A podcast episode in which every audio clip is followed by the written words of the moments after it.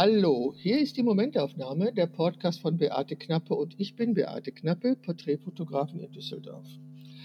Wenn ihr schon länger meinem Podcast lauscht, dann könnt ihr euch sicherlich daran erinnern, dass ich vor einem Jahr ziemlich auf die Barrikaden gegangen bin, weil ich die vielen Fotos von jungen, schlanken, halbnackten Frauen nicht mehr sehen konnte.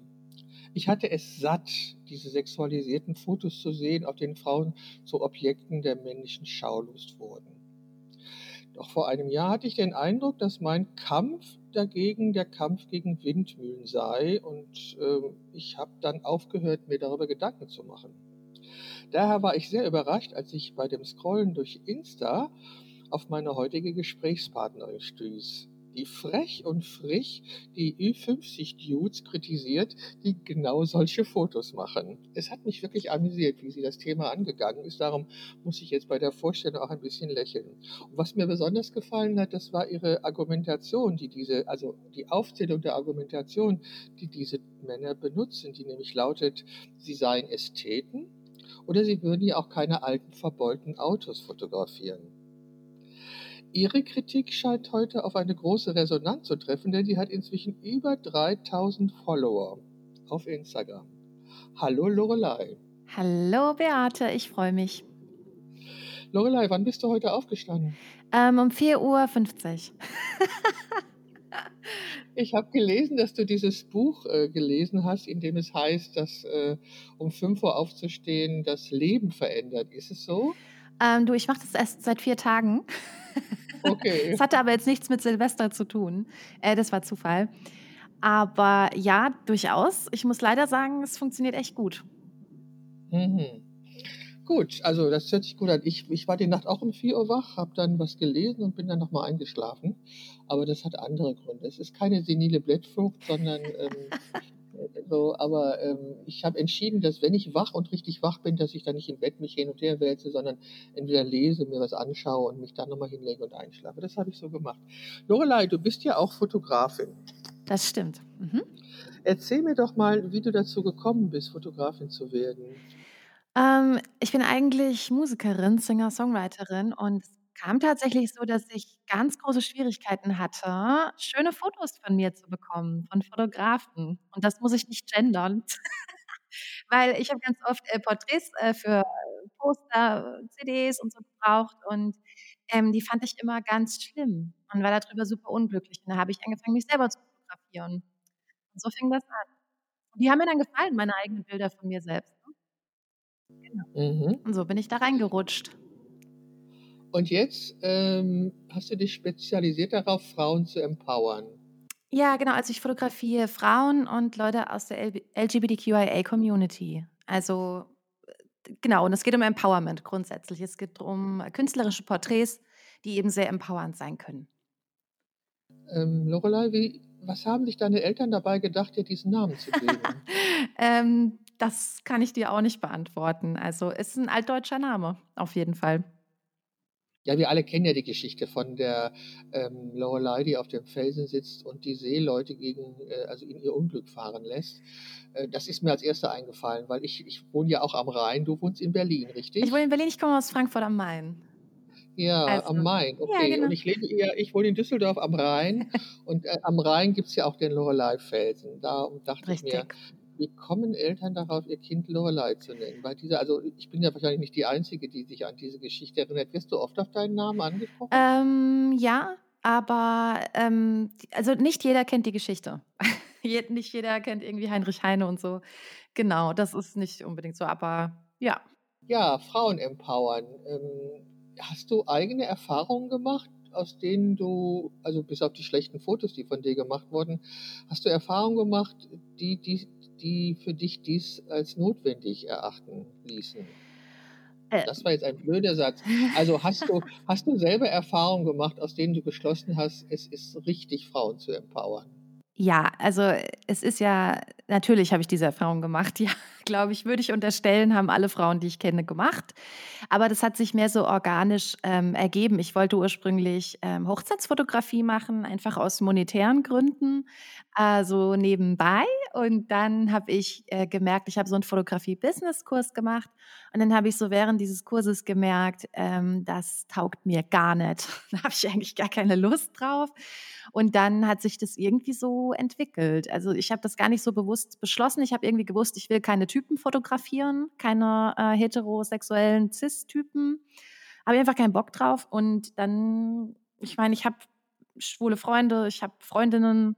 Es hat sich einfach so ergeben. Ich habe einfach viel mitbekommen von den Frauen um mich herum, was die so für Erfahrungen machen. Und es hat sich alles so organisch ergeben. Das habe ich mir nicht einmal überlegt, sondern das okay. kam einfach so. Genau. Das kann ich total gut verstehen. Ich lebe ja schon lange in dieser patriarchalen Gesellschaft und ich weiß ja, wovon du sprichst. Und ähm, wie gesagt, ich hatte vor einem Jahr wirklich, ich habe immer noch die Schnauze voll von diesen Fotos. Ich kann es immer noch nicht sehen und ich bin ähm, immer noch entsetzt über die Argumentation. Also die Argumente, die man dir entgegengebracht hat, bringt man mir nicht entgegen. Bei mir heißt es immer, wieso ich immer alles in Männer und Frauen trenne. Wir wären doch alles Menschen. Da kriege ich dann das Kotzen, ähm, weil ich denke, wenn man 2024 immer noch nicht erkannt hat, dass es einen Unterschied macht, ob man als Mann oder Frau in dieser Gesellschaft lebt, dann kann man nicht richtig gucken, ganz einfach. Und ich wollte noch was sagen zu den schlechten Fotoerfahrungen. Also ich habe ähm, dieses Jahr auf langes Bitten hin einen Fotoworkshop, Porträtworkshop für Männer gemacht und ähm, dabei auch erfahren, dass Männer anders gucken. So, also einmal, einmal, dass sie anders gucken und dass sie, die, die, Männer haben sich gegenseitig und auch mich fotografiert, weil ich natürlich kein junges, nacktes äh, Model dabei hatte bei meinem Porträtworkshop, weil es ging ja um Porträt und nicht um Pornografie. Und ähm, dann haben die Männer mich auch fotografiert. Okay, es ging mir in dem, zu dem Zeitpunkt nicht sehr gut, aber die Bilder, die sie von mir gemacht haben, die haben mich wirklich in tiefe Verzweiflung gestürzt, weil ich dachte, ich belüge mich, wenn ich morgens in den Spiegel gucke. Oh, wow. Weil ich, eh, weil ich dachte, ich, ja, ich sehe so aus wie auf den Fotos und nicht, was ich morgens im Spiegel sehe. Und bis mir dann klar geworden ist, nein, das stimmt nicht. Ähm, und solche Fotos, wie sie da von mir entstanden sind, sind Fotos, die meine Kundinnen veranlassen, dass sie sagen, ach, ich bin ja unfotogen. Ja. Mhm. Du kennst den Ausspruch, dass Frauen glauben, sie seien unfotogen. Ja. ja? Und wenn wir, wenn wir sie dann fotografieren, äh, sehen sie plötzlich so aus, wie sie sich selber sehen. Und das ist mir dann auch klar geworden, dass es, ähm, also ich weiß nicht, warum ich so verunsichert war, aber ich suche zuerst immer das Problem bei mir, bevor ich es bei anderen suche. Ähm, auf jeden Fall habe ich dann mit Kolleginnen und fotografierenden Frauen gesprochen und äh, dann hat mich einer auch fotografiert und die Fotos sahen etwas anders aus und da ist mir eben klar geworden, wie unkritisch die Männer, die mich fotografiert haben, mit diesen Fotos umgehen. Die haben sich an keinem Moment gefragt, ob ich mich so sehen möchte, wie sie mich da gesehen haben. Das haben sie sich nicht eine Sekunde gefragt. Und daraufhin habe ich einen Blogbeitrag, habe ich mich hingesetzt und sehr intensiv über das Thema Porträtfotografie nachgedacht. Was ist eigentlich Porträtfotografie? Woher kommt das Bedürfnis, dass Menschen sich porträtieren lassen wollen und so weiter? Und äh, bin dann auch darauf gekommen, dass es eben, dass man also Fotos, die man macht, auch sortieren muss, bearbeiten muss und kuratieren muss. Und dass es auch bestimmte Fotos aus Shootings von mir gibt, die ich sofort lösche, weil die halt unglücklich sind, vom Licht, von der Haltung oder von irgendwas und die eben nicht dieser Person entsprechen. Damit würde ich diese Person denunzieren. Ich habe ja als Fotojournalistin gearbeitet und ich habe natürlich ganz bewusst mit einem 24 mm Objektiv Franz Josef Strauß auf eine Entfernung von 20 cm hin fotografiert. Das war Absicht von mir, weil das ein Statement war, was ich damals gemacht habe. Aber so würde ich heute keine Porträts mehr machen von jemandem, weil ich das respektlos finde und ich denke mir, dass ähm, ich mag eigentlich alle Menschen, die zu mir kommen und die fotografiert werden möchten. Und das ist auch nicht ihr Wunsch. Die Menschen möchten nicht denunziert werden auf Porträts. Also mache ich es anders mit einem 85 mm Objektiv zum Beispiel. Was ist dein liebstes Objektiv? Ähm, aktuell 50 und draußen 35. Oh, okay, fünf, äh, gut. Mhm, das, ja gut, bei, der, das, was du fotografierst, du machst meistens Ganzkörperfotos, ist das 35er sicherlich genau das, was deiner Sehweise entspricht, vermute ich mal. Also mein liebstes Porträtobjektiv ist halt das 85er. Na gut, auf jeden Fall habe ich mir ganz viel Gedanken gemacht und bin dann mir dann aufgefallen, dass solche Fotos wieder von mir entstanden sind. Fotos sind, die andere Frauen eben sagen lassen, ich bin nicht fotogen. Gut, ich habe mich dann anders fotografieren lassen und wusste, ähm, ich sehe doch so aus, wie ich mich morgens im Spiegel sehe oder mein, ich, wie mein Selbstbild von mir ist. Ähm, und habe dann wirklich mich auseinandergesetzt damit, wie es dazu gekommen ist und wie gefährlich das ist und wie wichtig das ist, dass man hinguckt und dass man nicht jedem alle Fotos zumutet. Und dann habe ich mir erlaubt zu sagen, na gut, ich habe ja auch ein bisschen mehr Erfahrung als die Männer in diesem Kurs und kann das eben auch besser.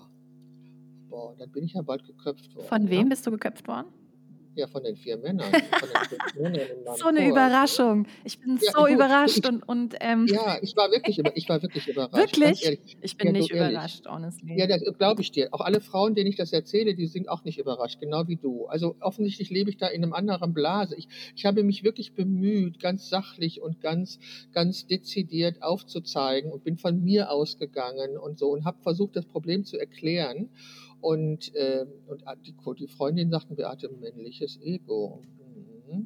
Das ist mir jetzt auch klar geworden. Das ist, es war mir nicht klar. Ganz im Ernst nicht. Ich habe nicht gewusst, um was es denen geht. Ja? Freundschaften sind mir gekündigt worden daraufhin.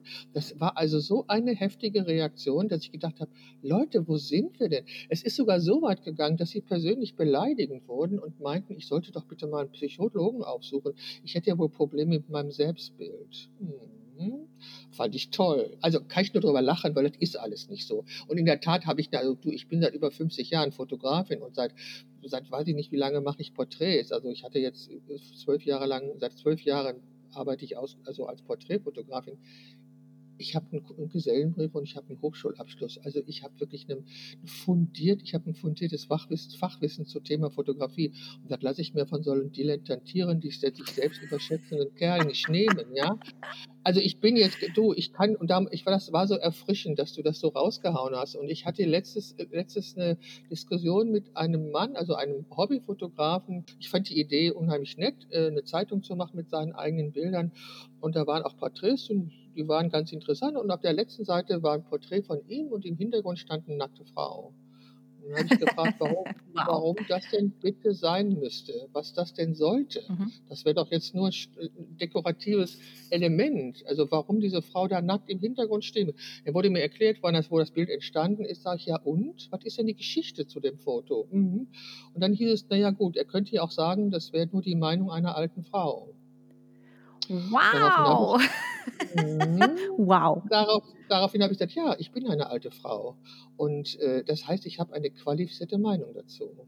Zack. Also, Mhm. ja, also, ne? so. Ich finde es total toll, dass du weißt, dass das eine typische Reaktion ist. Ich habe es nicht gewusst. Lorelei, es war mir unbekannt zu diesem Zeitpunkt, ähm, dass Männer so reagieren. Einer sagte sogar, äh, wenn er für einen Kurs bezahlt, möchte er nicht kritisiert werden. Ich habe mich dann gefragt, warum wollten die dann von mir, also das Wochenende war unheimlich harmonisch. Die haben, bevor ich dieses, diesen Blogbeitrag geschrieben hatte, waren die total begeistert und fanden das großartig, fanden es auch toll, dass wir kein Modell von außen hatten, fanden die Atmosphäre toll, fanden mein Fachwissen interessant. Also ich war, die waren voll des Lobes, wie, der, wie, das, wie das Wochenende abgelaufen ist. Und dann habe ich eben diese Kritik geübt und dann war alles anders. Also warte mal, aber du hast den Workshop veranstaltet.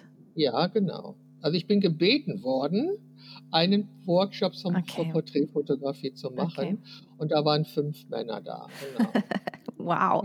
Oh Mann, es tut mir Ja. voll leid, dass du die Erfahrung machen musstest. Du musst dir nicht leid tun. Ich habe sie jetzt ja gemacht. Also wenn ich sie nicht gemacht hätte, wüsste ich ja nicht, um was es geht. Ja, aber ob die Nein, dann ich- gleich so, aber ob die dann gleich so beschissen sein muss, weiß ich auch nicht, ey. Ach, Ja, das naja. wird mich davon abhalten, äh, weitere äh, Workshops zu geben. Das ist richtig. Also da, weil Ja. ich, also ich habe dann, ich habe dann irgendwann mein Männerprojekt gestartet, äh, weil ich, weil ich erkannt habe, dass ich keine Ahnung habe, wie Männer ticken. Und ähm, habe dann mein Männerprojekt gestartet, das jetzt auch, das ich jetzt auch für beendet erklärt habe, weiß jetzt, also ich bin jetzt noch nicht sicher. Okay, du bist also Fotografin, du bist gerne Fotografin und du verdienst damit deinen Lebensunterhalt. Und was ist aus deinem, aus deiner Musik geworden? Ja, also es ist im Moment so, dass ich habe ja letztes Jahr, äh, warte mal, was haben wir? Ja, genau, letztes Jahr im April habe ich quasi erst offiziell dieses Porträtkunst-Business angemeldet und habe aber da sehr, sehr viel Arbeit vorher schon und danach auch reingesteckt. Also äh, in Social Media, in meine Website und alles. Und das hat einfach ein bisschen dazu geführt, dass ich nicht so viel Zeit habe ähm, für die Musik. Ich mache trotzdem immer Musik, jeden Tag. Aber durch Corona und all diese Dinge, die da so passiert sind, ähm, hat sich einfach viel verändert und im Moment ruht das ein bisschen, zumindest was die Musik nach außen angeht. Ich denke aber, dass sich das mit der Zeit austarieren wird. Jetzt ist aber gerade total cool ähm, mit dem Fotobusiness und den ganzen Menschen, die ich treffe und was ich da alles so lerne. Das ist ja universal anwendbar. Es ist ja nicht äh, auf Fotos beschränkt, wenn man eben Businessaufbau macht und, und Networking. Egal, du arbeitest digital. Hast du jemals analog fotografiert? Nein, habe ich nicht. Also früher schon, aber halt, wie man das gemacht hat. Man hat Bilder gemacht und hat dann die Bilder aus dem Schlecker geholt. Das kann man jetzt wohl kaum richtig reinzählen mit Leuten, die ihre Bilder selber im Bad entwickeln. Wunderbar. Wir hatten eine Störung. Jetzt sind wir wieder aufnahmebereit. Hallo Lorelei, ich danke dir für deine Hallo. Geduld. Kein Problem. Also, du, wir waren dabei, dass du analog nie fotografiert hattest, aber jetzt fotografierst. Kannst du noch mal was dazu sagen, was dir diese Art, wie du fotografierst, gibst? Genau, ich hatte ja gesagt, dass ich ähm, noch nie selbst entwickelt habe und sowas und ähm, dass ich, außer halt früher, dass man fotografiert und im Schlecker abgegeben hat, das würde ich aber nicht verbuchen. Ähm, aber wenn ich mehr Zeit habe, würde ich gerne auch mal analog fotografieren. Genau. Jetzt fotografiere ich nur digital. Warum würdest du gerne analog fotografieren? Ähm, weil ich glaube, dass das ein anderes Fotografieren ist. Ähm, weil ich, ich arbeite ja viel mit Photoshop ähm, und ich manipuliere die Bilder ja auch oft, gerade bei den Magic-Shootings. Äh, und das geht nicht, wenn man analog fotografiert. Jedenfalls nicht genauso. Und ich glaube, es wäre einfach, ist eine andere Herangehensweise, finde ich interessant. Ähm, also auch in der analogen Fotografie wurde schon manipuliert. Also das war zwar etwas umständlicher mit Retusche, das war etwas schwieriger, aber es wurde auch gemacht. Es war nur nicht so einfach und ging nicht so schnell. Das ist richtig. Aber also ich habe ja die längste Zeit meines Lebens analog gearbeitet und ich möchte nicht mehr zurück ins Labor. Obwohl ich das verstehen kann, wenn man das noch nie erlebt hat, wie in diesem Entwickler plötzlich das Bild entsteht, dass man da Lust drauf hat. Verstehen kann ich das ich bin sehr froh, dass ich den Chip ins Lesegerät schieben kann und am Computer sehe, was ist. Also ich bin ja dabei, ich mache ja schwarz-weiß und ich hatte mal in meinem Studio hingen immer große Fotos und dann kam mal jemand rein und sagte, du arbeitest aber noch analog. Nee, sage ich, tue ich nicht. Ich arbeite digital. Das heißt, ich habe im Grunde nur die Technik verändert, aber die, die Art, wie ich fotografiere, ist gleich geblieben. Also ähm, es ist sicherlich richtig, dass wenn du anfängst digital zu fotografieren und das deine ersten Erfahrungen sind, dass du anders fotografierst. Ich fotografiere eigentlich immer noch so, wie ich analog fotografiert habe. Ich habe nur das Werkzeug geändert. So, okay. also ich ähm, habe erst letztes Jahr oder vorletztes Jahr erfahren, dass ich ähm, dass bei meinen Kameras, dass die auch eine ISO-Automatik haben. Das wusste ich gar nicht. Ähm, ja, ich nicht. Ne? So, weil das hatten die analogen Kameras nicht und äh, das habe ich erfahren. Und wenn ich meine Enkelkinder fotografiere, dann ist das sehr hilfreich, dann mag ich das sehr machen. Okay, wie lange bist du jetzt äh, schon? Seit einem Jahr, sagst du, bist du als Porträtfotografin tätig? Also offiziell seit April letzten Jahres habe ich die Website gelauncht und ähm, das offiziell angefangen. Fotografieren tue ich aber schon ein paar Jahre. Aber vor allem mich selbst eigentlich. dann Freundin und dann, genau, hat sich das jetzt so entwickelt. Erzähl doch mal, was du denn dich selbst fotografieren. Wie machst du das? Ähm, also ganz am Anfang habe ich das gemacht mit meinem Handy mhm. und einem Selbstauslöser, weil das war das, was ich da hatte. Ähm, und es war in der Badewanne. Also meine ersten Selbstporträts waren mit einem Ringlicht über der Badewanne. Wow. Super gefährlich, würde ich nicht empfehlen. ist aber nichts passiert, aber liebe die Bilder heute noch. Mhm, obwohl die Qualität natürlich nicht toll ist, aber scheißegal. Ähm, und dann hatte ich, ähm, dann habe ich angefangen, eine Lumix G70 zu benutzen. Ähm, äh, die hatte ich für Musikvideos eigentlich zum Filmen, in 4K. genau, und dann habe ich die angefangen einfach und habe mich damit halt unterschiedlich fotografiert mit einem Fernauslöser oder eine Handy-App. Du kannst ja auch per Handy-App ähm, fernauslösen.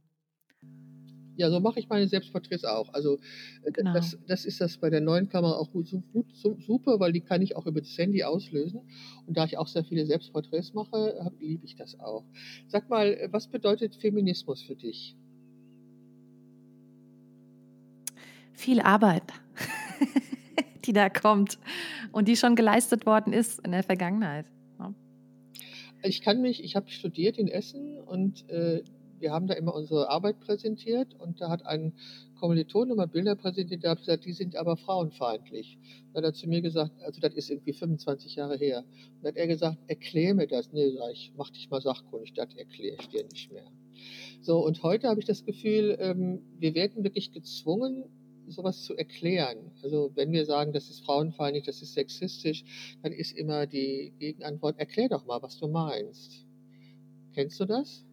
Ja. Und wie reagierst du darauf? Ja, ähm, und ich glaube, mhm, das ist aber eine Technik, ähm, das ist eine Gesprächstechnik vom Gegenüber, damit du in die Rechtfertigung kommst. Mhm. Und da die Leute ganz genau wissen, was mit Frauenfeindlichkeit gemeint ist, erkläre ich das nicht mehr. Ich sage dann, ich muss keine kostenlose Bildungsarbeit für dich leisten. Ich kann dir gerne eine Liste mit Buchempfehlungen geben. Kannst du dich belesen. Wunderbar, ganz genau.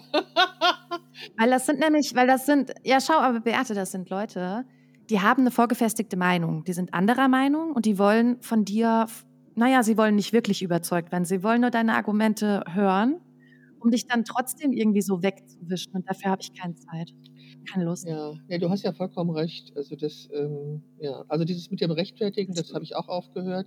Ich, ich war immer noch auf der, ähm, auf der Spur Verständnis und es muss doch ein Miteinander geben und es, es ist doch so offensichtlich, sehen Sie das denn nicht? Das war immer so mein Ansatz.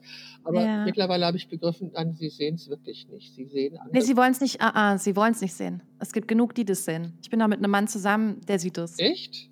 Ja, in der Tat. Die gibt es auch? Natürlich. ja, klar, es gibt reflektierte Männer, auf jeden Fall. Auf jeden Fall. Gratulation. Ich glaube, die wollen das einfach nicht sehen. Das ist auch okay. Aber es ist nicht meine Aufgabe, da irgendwas ähm, dran zu ändern.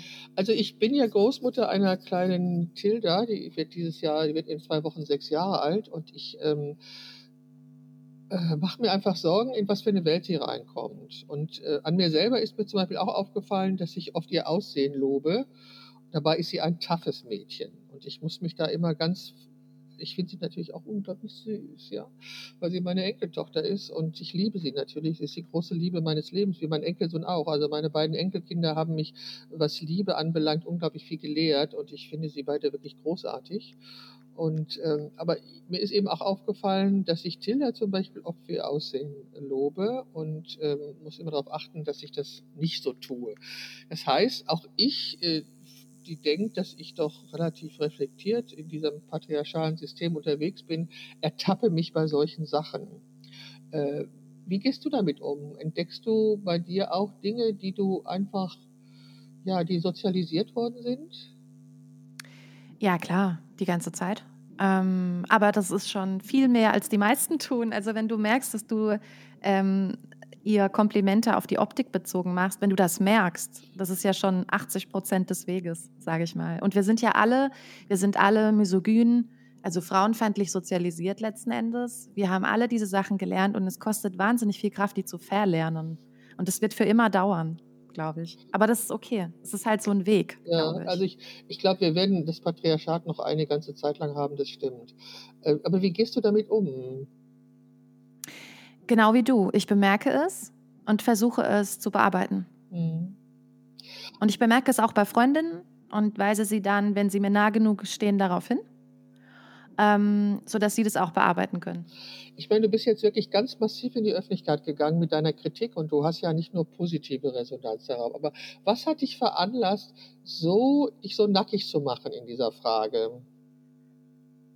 Also ich empfinde das gar nicht als nackig machen und ich empfinde das auch nicht als massiv in die Öffentlichkeit gegangen. Ich habe, das sind ganz schnelle Reels immer, die einfach einen Gedanken von mir zusammenfassen und dass die jetzt so weit getragen wurden, damit habe ich kein Problem. Ich bin auch sowieso eine Bühnenperson und auf der Bühne bin ich genauso ehrlich. Hm, Ich komme damit zurecht, wenn Leute das nicht gut finden. hm. Also das, damit komme ich total zurecht. Und wenn irgendwelche Männer mir dann erboste Nachrichten schreiben, dann ist das mein nächster Content. Das ist doch okay. Ja, das habe ich auch gesehen. Also damit ich locker um. Also Ich finde das großartig. Also ich, das, ich bin voller Hochachtung vor dem, was du tust. Und dass du eine Rampensau bist, finde ich auch großartig. Also ich denke mir, das Recht haben wir auch, Rampensau zu sein und ähm, einfach äh, auch eine, absolut. ja, und eine Stimme zu haben, weil wir haben eine Stimme. Also das, es gibt genug Leute, die, genug Menschen, die uns äh, verbieten wollen, eine Stimme zu haben. Ich finde das toll und ich finde das, also wie gesagt, ich, hab, ich war vor einem Jahr ziemlich frustriert, äh, darüber, dass ich das Gefühl habe, ich kämpfe gegen Windmühlen und es versteht mich keiner. Vielleicht habe ich den falschen Ansatz gewählt, keine Ahnung. Ähm, ich habe, also ich, ich gehe immer da sehr akademisch ran und versuche das zu erklären und zu begründen und so. Das ist so meine Art, mich damit auseinanderzusetzen. Ich habe über Bildsprache gesprochen und äh, über die Wirkmacht von Fotografie, die ja unbestritten eine sehr hohe ist. Und ich hatte nicht das Gefühl, dass mich irgendeiner versteht. Vielleicht war einfach die Zeit noch nicht reif. Vielleicht ist es jetzt einfach eine andere Zeit. Was denkst du? Ist, hat sich da was geändert? Äh, ich glaube, die A ändert sich die ganze Zeit was, nämlich dass Frauen sich untereinander, finde ich, besser vernetzen und sich weiterbilden, was diese Themen angeht. Und B sind das die unergründlichen Algorithmenregeln irgendwie. Also ich glaube, das ist manchmal Zufall, wenn Reels weit ausgespielt werden und nicht der Inhalt vom Reel. Also, und dann, aber das Gute ist, wenn du solche Botschaften sendest, ganz unverschlüsselt und ganz ehrlich, dann kommen die richtigen Leute auf deine Seite. Mhm. Ich krieg dauernd Nachrichten von ultra coolen Frauen mhm. und Trans-Leuten und nicht-binären Leuten. Das sind genau die Leute, die ich haben will. Und mit dem Hate von den anderen, das filter ich raus. Mhm. Bis jetzt funktioniert das sehr gut. Ja, also finde ich toll. Also ich finde das großartig und ich bewundere das wirklich sehr. Und ähm, ich habe mich ja in meinem Männerprojekt, ähm, habe ich mich auch mit, habe ich meinen Visagisten interviewt, der homosexuell ist. Und das war auch ein ganz spannendes Gespräch und ähm, ganz interessante Ansichten, weil ich aufgrund meines Alters natürlich nicht unbedingt in diesen Kreisen verkehre. Also ich habe ja eher das Problem, dass es wenig äh, Frauen in meinem Alter gibt, die das machen, was ich mache. Also das ist einfach so. Ich hatte, äh, also bis 2022 hatte ich eigentlich überhaupt gar kein Problem mit meinem Alter. Das war einfach eine Zahl. Und ich habe dann so vor mich hingelebt und vor mich hingemacht und dann hatte ich äh, 2022 wirklich viele Podcast-Gespräche mit jungen Fotografinnen, die immer wieder gesagt haben, was, wie alt bist du? Und da ist mir erstmal klar geworden, okay, ich bin ein paar Jahre älter als sie, ja gut. Und dann ist mir halt durch dieses, durch diesen Workshop und so klar geworden, dass es halt Bereiche in dieser Welt gibt, äh, in denen ich nicht drin bin, an denen ich keinen Anteil habe, die ich nicht mitbekomme. Ähm, weil ich jetzt auch nicht so dramatisch finde. Aber äh, wie gesagt, ich, habe mich wirklich sehr gewundert. Ich habe nicht gewusst, dass das männliche Ego so empfindlich ist und so leicht zu verletzen ist und das dann so extrem geht. Sag mal, wer ist denn dein Lieblingsmusiker? Oh, das kann ich nicht sagen. Das gibt mehrere. Also, aber ich, das shiftet auch. Also, ich bin ein großer Tina Dico-Fan zum Beispiel. Ich weiß nicht, ob du sie kennst. Ähm, ich habe viel Taylor Swift gehört in den letzten zwei Jahren, vorher gar nicht. Ähm, das, es ändert sich. Aber ganz viele Songwriter. Lady Gaga natürlich. Lauter geile Leute. Aber es wechselt immer so ein bisschen, was gerade am, was ich gerade am liebsten höre. Ja, äh, und du? Kannst du, äh, kannst du ein Musikinstrument spielen? Ähm, ich spiele Gitarre, Klavier und ein bisschen Boran und Schlagzeug. Wahnsinnig. Hast du mich gerade gefragt, welchen Musiker ich mag? Genau, ja. Ich höre dich wieder ein bisschen unterbrochen ja, ich, teilweise, ja, ich, aber ich, versuch's mal. Ich dich auch. Das ist aber, das muss am Internet liegen. Das kann nicht an unserer Technik liegen. Also ich bin, also als ich Hunde hatte, habe ich aufgehört, laut Musik zu hören, weil die das natürlich nicht ertragen konnten. Aber ich, ich mag halt ähm, ja die alten. Harry Belafonte, Eric Clapton, die Rolling Stones, die Beatles. Also das ist so meine Musikwelt. Und ähm, die, was so gerade aktuell ist, kenne ich mich überhaupt nicht aus. Da müsste ich einfach gucken und hören, ob mir da was gefällt. Aber äh, ja, das ist halt meinem Alter geschuldet. Ne? Also wen ich da mag und wen ich da kennengelernt habe. Und wie gesagt, als ich, seitdem ich, als ich Hunde hatte, habe ich Musik nie laut gehört. Das wollte ich denen einfach nicht zumuten. Sag mal, Lorelei, ähm, was magst du an anderen Menschen? Hm. So viele Dinge. Aber am liebsten bin ich mit Menschen zusammen, die Visionen haben, die äh, positiv auf die Zukunft schauen und die mich inspirieren und die einfach so mit mir fliegen. ich versuche mich fernzuhalten von Leuten, die sehr negativ sind und, sehr, und einfach auch nichts machen im Leben, was cool ist. Weißt du, was ich meine? Ja, klar, weiß ich, was du meinst. Also die Leute, die. Also hier in 20 Jahre im gleichen Job und die ganze Zeit über den Job meckern und irgendwie jedes ja. Gespräch ist bitter und danach ist meine Batterie leer. Ja, ähm, da versuche ich meinen Freundeskreis zu kuratieren, dass der so ein bisschen ähm, mich auch inspiriert, ja. Ja, das ist auch gesund. Also ich denke mir, das ist auch, äh, wow. ja, ich, ich kenne diese Leute auch, die immer alles scheiße finden und morgens schon aufstehen und denen überhaupt nichts gelingt und die sagen, alles ist fies. Nein, nein, mag ich auch nicht. Nein, nein, oh. Was fällt dir an einem Menschen als erstes auf, wenn du ihm begegnest zum ersten Mal? Hm. Kann ich, ist glaube ich unterschiedlich. Das ist eine interessante Frage. Ich würde aber denken, einfach den Vibe. Also manche würden vielleicht sagen die Aura. Ich würde sagen den Vibe. Ich glaube, ich merke auf den ersten Moment, ob das jemand ist, den ich angenehm finde, weil er einfach positiv ist. Also nicht, dass man immer positiv sein müsste, aber so eine Grundeinstellung, die spürt man ja oft ganz schnell bei Leuten. Hörst du mich? Also jetzt gerade höre ich dich. Hörst du mich Ich auch? höre dich wunderbar. Stimmt. Sag mal, bist du ein Gefühls- oder ein Kopfmensch? Gefühlsmensch. Welches ist das beste Buch, das du jemals gelesen hast? Das kann und will ich nicht beantworten. Also es gibt zu viele gute Bücher. ich lese sehr gerne. Äh, okay. Gibt es etwas, wovon du schon lange träumst, dich aber nicht traust, es zu tun? Mm, Ich bin gerade dabei, das zu tun. Aber ähm, nee, eigentlich mache ich die Dinge, von denen ich träume, dann auch. Mhm. Klasse. Wer hat dich darin bestärkt, so an das Leben ranzugehen? Das war ich selbst. Ehrlich? Also von Haus aus kommt das nicht, nee. Was ist denn der Schlüssel, um glücklich zu sein, aus deiner Sicht? Ähm, ich glaube, dass der sich immer ändert, je nachdem, wo ich gerade stehe im Leben. Und ich muss immer wieder überprüfen, was mich jetzt glücklich macht. Und dann danach ähm, justieren, sozusagen.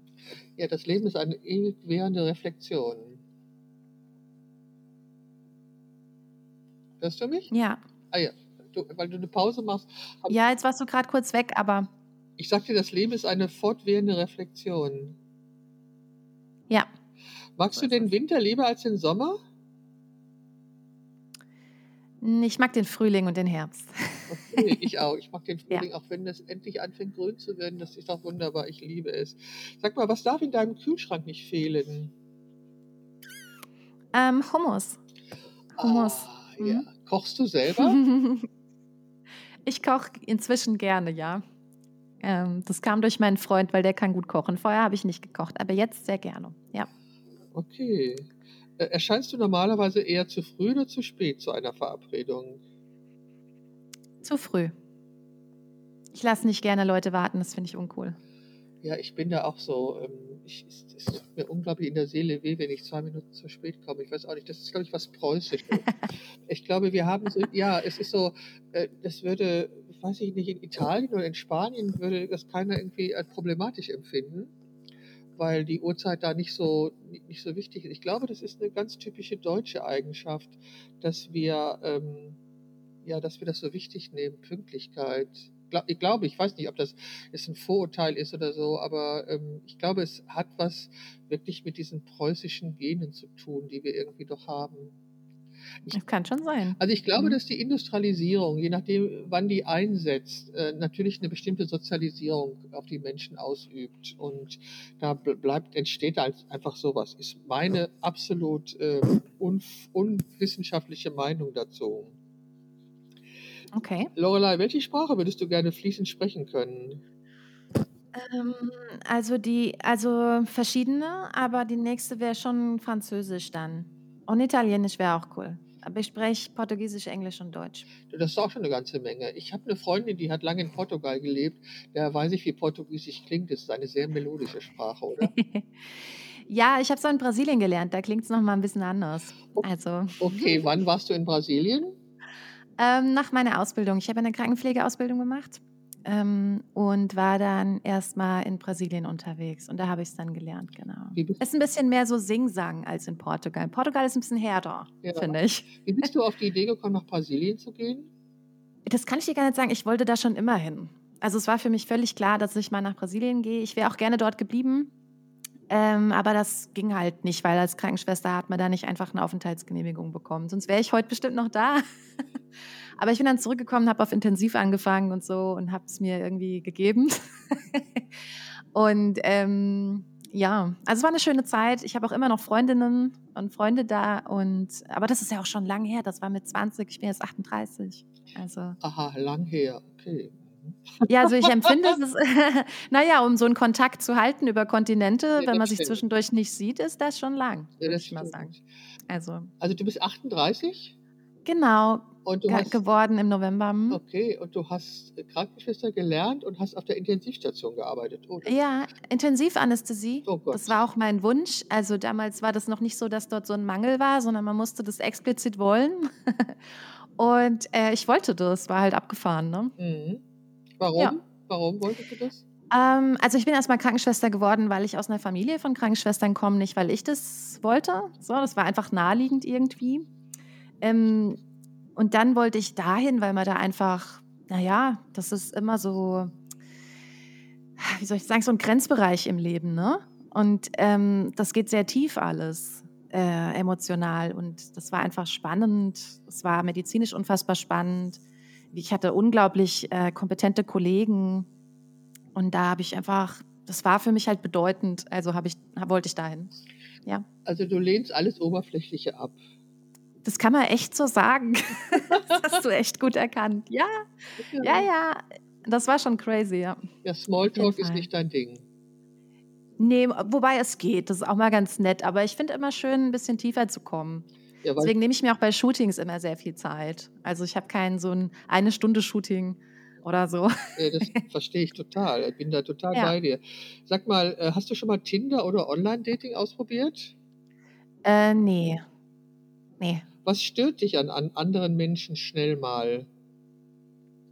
Mm, Also vor allem, wenn, wenn ich ganz, die ganze Zeit negative Vibes kriege. Also das heißt, wenn, wenn die mir viel Energie nehmen. Ich bin also jemand, der sehr sensibel ist. Kennst du vielleicht? Kommt mir so vor. Mhm. Äh, wenn ich mit Menschen zusammen bin, die so die negativ sind, die mich aussaugen, Mhm. Das- das versuche ich inzwischen zu vermeiden einfach, weil das kann ich gar nicht verhindern. Das ist so eine emotionale Ansteckung. Ja, ich glaube, es ist einfach anstrengend, weil wir müssen, wir, wir wollen uns schützen vor dieser Negativität. Toll. Und das ist einfach, das ist, glaube ich, die Anstrengung. Ja, verstehe ich. Ja, Bist du öfters zufrieden oder unzufrieden in deinem Alltag? ich bin oft zufrieden, aber dadurch, dass ich sehr viele Ideen immer habe und, und kreativ bin, bin ich auch oft so in so einem Zustand von ähm, Streben wieder nach der nächsten Sache. Verstehe. Aber das hat ja nichts damit zu tun, dass ich nicht zufrieden bin mit dem, was ich habe. Das stimmt. Ja. Ich habe mal gesagt, dass kreativ sein ist mit dem Leben Liebe machen. Oh ja, das ist schön. das stimmt. Das stimmt, ja. Ja, ne, stimmt doch. Ich war, ich war fünf Jahre lang schwer depressiv und in dieser Zeit konnte ich nicht fotografieren und habe mit Stoff und Papier gearbeitet. Und die Kreativität hat mich eigentlich am Leben erhalten. Wenn ich die nicht gehabt hätte, glaube ich, äh, würde ich jetzt heute hier nicht sitzen. Darum denke ich, ist kreativ zu sein und sich kreativ auszudrücken unglaublich wichtig. Ich glaube auch. Wonach Gerade für Erwachsene. Also für jeden, aber Erwachsene verlernen das Ja, so sehr. das stimmt, oft. das stimmt. Wenn ich meine Enkelkinder beobachte, wie die Spiele kreieren, wie die aus einem Nichts eine Welt erschaffen, dann denke ich, was ist das wunderbar, ja? Genau. Mhm. Und ich glaube, aber alle kreativen Menschen leben im Grunde noch ihr Kindsein. Genau. Ne? Es ist doch so, die leben das einfach weiter. Sag mal, Lorelei, wonach bist du süchtig? Weiß nicht, ob es da was gibt. Ich würde sagen, ich bin nicht süchtig nach irgendwas. Ich habe vielleicht, ich habe eine Schwäche für Schokolade sicherlich, aber komme ich auch gut ohne aus. Bin kein Suchttyp. Ich bin ein Serienjunkie. Ah. Ah, okay, okay. Das bist du nicht? Ähm, also wenn ich eine angefangen habe, ich kann die schon so wegbingen, das ist kein Problem, aber ich, kann, also ich muss das jetzt nicht anfangen, wenn ich was Besseres zu tun habe und das habe ich oft. Also Ah ja. ich bin schon, ich bin schon so jemand, der auch gerne Dauerberieselung mag. Also ich höre mir sehr gerne Podcasts an. Ich habe mir auch viele von deinen Podcasts angehört. Oh, danke. Ähm, also ich höre die einfach. Ich habe gerne was, was mit mir spricht. Aber ich habe auch gemerkt, in den letzten paar Tagen gerade, weil ich da mein Handy viel weniger benutzt habe und ganz oft in Stille gegessen habe oder mit nur ein bisschen Musik oder so, dass diese Dauerberieselung nicht gut für mich ist. Ja, Da will ich ein bisschen dran arbeiten. für wen ist sie halt dauernd gut? Aber Ja, kannst du dir eine Welt ohne Internet vorstellen? ähm, nee, aber durchaus Zeiten ohne Internet. Das stimmt, durchaus. das stimmt. Ich habe, ja, das stimmt. Also äh, wenn das Internet nicht gäbe, würden wir nicht miteinander reden. Also ich finde, das, das Internet ist schon eine tolle äh, Erfindung und ist schon bereichernd, aber wir müssen sehr vorsichtig damit umgehen und sehr darauf achten, was es mit uns macht und was nicht. Ich habe mir neulich mal überlegt, was passiert eigentlich, wenn wir einen riesen Stromausfall haben? Ja, Chaos. Ja, aber absolut. Also ich habe mal, ich, hab, Mhm. ich bin ja ein Hörbuchfan. Ich lasse mir gerne Hörbücher vorlesen. Das habe ich früher gemacht, als ich äh, noch intensiver gearbeitet habe. Wenn ich Shootings bearbeitet habe, habe ich mir mein Hörbuch vorlesen lassen. Das war sehr entspannend. Da konnte mein Körper sich entspannen, weil zum Fotos bearbeiten brauchst du nicht beide Gehirnhälften. Das ist, machst du intuitiv und da kann die andere Gehirnhälfte gut einem äh, so einem Hörbuch zuhören. Und da gab es mal eine Geschichte, wo mit über wirklich ganz Europa ganz lange das, das Stromnetz gehackt worden ist und ausgefallen ist, was da alles passiert ist. Und ich denke nur im Kleinen, äh, also alles, was wir tun, äh, geht ja, mit, geht ja nur mit Strom. Also ob ich mir Frühstück mache, ob ich äh, jetzt einen Podcast mache, ich, Handy, wir brauchen ja für alles Strom. Und wenn der weg ist, das wäre ja, puh, wäre nicht gut, oder? Nee, aber ich vermeide mir so dystopische Sachen vorzustellen. Ich fand die letzten Jahre mit Pandemie, mit all dem, was jetzt gerade auf der Welt passiert, ähm, so schwierig für die Psyche, dass ich versuche, solche Sachen gar nicht so weit zu Ende zu denken. Also ich habe eine gute, ähm, wie heißt das? Ich habe so einen Speicher für, um Geräte aufzuladen. Wie heißt das jetzt schnell? Weißt du? So eine Box, wo ich dann hinterher noch einige Geräte aufladen könnte, auch wenn kein Strom mehr da Ah ist. Das ja, ah ja, ah ja, so eine Powerbank, Ja. so eine Powerbank. Also Powerbank, das ist, ist mir jetzt nicht eingefallen. Genau. Mhm. Genau. Aber sonst beschäftige ich mich damit nicht so sehr. Hm. Das habe ich in der Tasche für den Fall, dass das Handy leer geht, habe ich immer so eine Powerbank dabei. Aber was finde ich irgendwie angenehm. Ja, ich bin auch nicht der Typ, der sich mit dystopischen Themen beschäftigt, obwohl ich die, die Geschichte der Markt, wie, wie, wie hieß das, dieser, das, dieses, diese dystopische Geschichte, das war doch die Geschichte der Markt. Ne? Meinst du The Handmaid's Ja, Tale The oder was? Handmaid's Tale, genau. Irgendwann konnte ich nicht mehr, irgendwann konnte ich es nicht mehr gucken, ähm, aber ähm, ich, nein, ich möchte sowas, mit sowas möchte ich mich auch nicht beschäftigen. Also Corona, wie hast du denn Corona überstanden überhaupt? Äh, ich habe fotografiert. ich habe viel Songwriting gemacht. Ah, ich habe angefangen, einen Roman zu schreiben. Hm, habe mich mit überhaupt mit Schreiben beschäftigt und so weiter. Also ich habe viel innere Einkehr gemacht, kann man vielleicht so sagen, ja. Ach toll. Ja, also ich hatte in der Zeit, ich bin ja 2020 70 geworden und es sollte eine große Retrospektive geben zu meinem Geburtstag, die dann natürlich nicht stattfinden konnte, weil da Corona war. Aber ich habe in dieser, dann habe ich an, an einem Buch gearbeitet als Ersatz für die Ausstellung, die dann erst im Oktober stattgefunden hatte. So war ich äh, wirklich mit dieser Corona-Zeit intensiv beschäftigt und habe das eigentlich gar nicht mitbekommen kriege ich immer so mit, so Geschichten von Leuten und denke, wie war das eigentlich bei mir? Und das war eben die Arbeit an diesem Buch. Also da ähm, musste ich tief in mein analoges äh, Archiv einsteigen und im Zusammenhang mit den Fotos, die ich da gefunden habe, sind natürlich auch die Umstände und die Geschichten immer wieder in meinen Kopf gekommen. Und das war sehr, sehr anstrengend, streckenweise. Ich habe auch irgendwann mal gesagt, ich hätte eigentlich diese Arbeit nicht ohne begleitende Therapeutin machen dürfen, weil das einfach unglaublich anstrengend war. Aber so habe ich also Corona überstanden. Sag mal, was ist denn dein nächstes Projekt außer Fotografieren? Hast du irgendwie Themen, über die du Songs schreiben willst oder was macht dein Roman? Also das kommt alles so on the fly. Ähm, der Roman ist, der erste ist fertig. Ähm, der liegt jetzt auch schon so bei Literaturagentinnen rum. Ähm, das ist ein Musikroman, das heißt, da ist auch Musik in dem Roman, die müsste ich mal noch adäquat aufnehmen.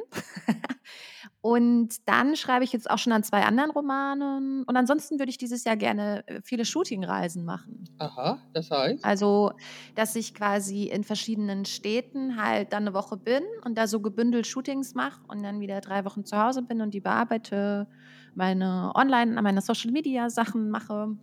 Also eigentlich viel Fotografie und auch Musik. Genau. Und Schreiben. genau. Wahnsinnig. Wie kommst du runter? Ähm, ja, also ich habe jetzt vor allem aufgehört, abends noch das Handy zu benutzen. Das geht auch nicht mit ins Schlafzimmer mehr. Ähm, und das hilft schon beim Runterkommen. Ich lese dann irgendein Buch, was ich ähm, cool finde, aber nicht zu anspruchsvoll. also irgendeine, nett, irgendeine nette Geschichte, irgend sowas Gefälliges. Was liest du im Moment? Ähm, zum, auf, zum Kaffee mit Mr. Dalton heißt das. Das ist so eine Geschichte über Magier. Ich bin eigentlich, im- ich bin in allen Genres so unterwegs. Ich lese eigentlich alles ganz gerne, wenn es nicht zu, weiß ich nicht, zu kitschig ist oder so. Ach, ein bisschen Genau. Kitsch, finde ich, muss man sich da auch erlauben, oder? Ich habe auch nix prinzipiell dagegen, aber es ist wie 'n wie 'n starkes Gewürz, würde ich sagen, Kitsch. Äh, in Maßen ist cool. Ja, ja. Also, ich mag ich mag romantische Komödien, wenn sich das Paar am Ende dann doch kriegt, egal wie schwierig es gewesen ist, das mag ich sehr. Ja, na klar, das mag jeder am Ende vom Tag. Ja, eben, genau. Also, ich gucke mir auch anderes an, aber ich habe zum Beispiel Schindlers Liste nie gesehen, weil Mhm. ich als junge Frau, äh, KZs besucht hatte.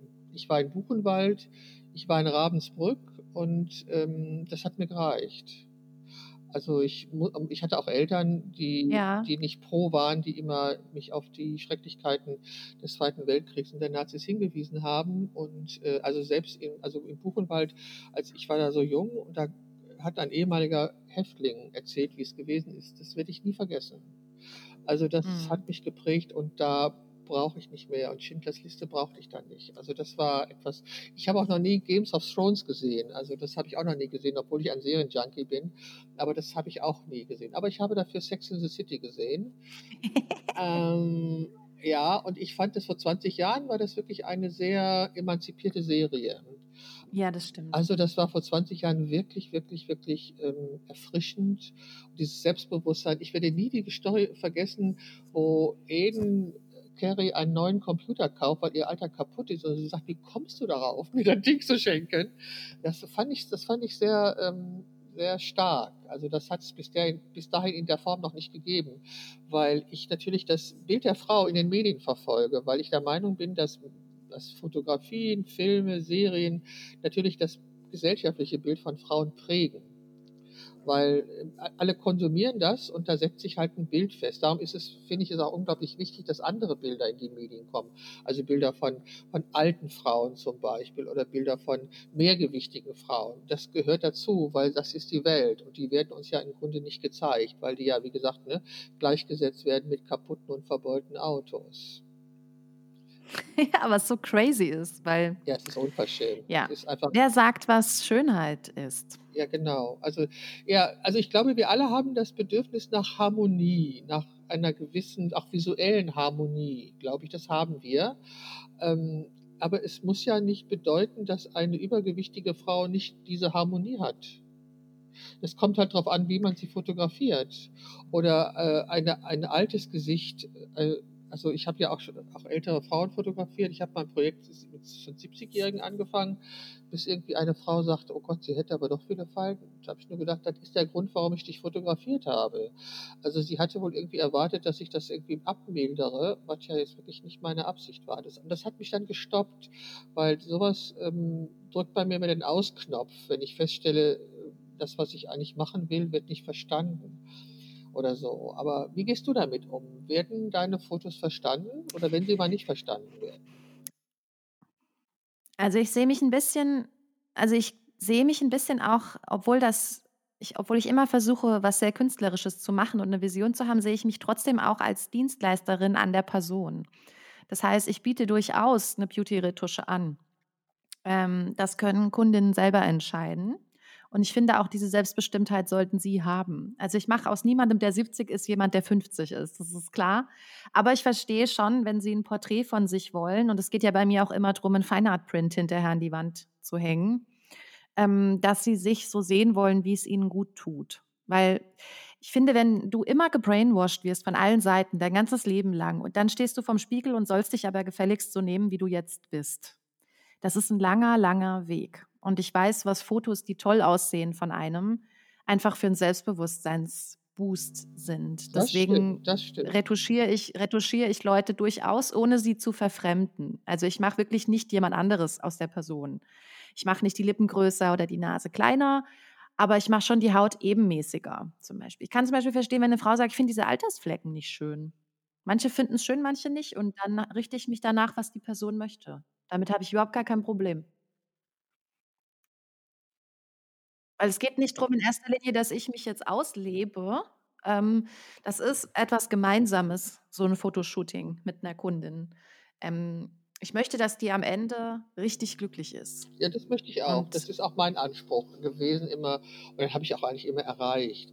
Also, was ich mache es gibt natürlich manchmal Lichtsituationen, da werden Dinge in einem Gesicht überbetont, die ich so nicht sehe, wenn ich die Person angucke. Und da greife ich dann auch ein. Aber ich arbeite halt mit 'nem Visagisten zusammen und ich finde, das ist ganz wichtig, weil halt dieser Chip ist genau wie früher der Film halt für die Rottöne im Licht unglaublich empfindlich und dadurch werden diese Hautanteile besonders stark, ähm, dargestellt.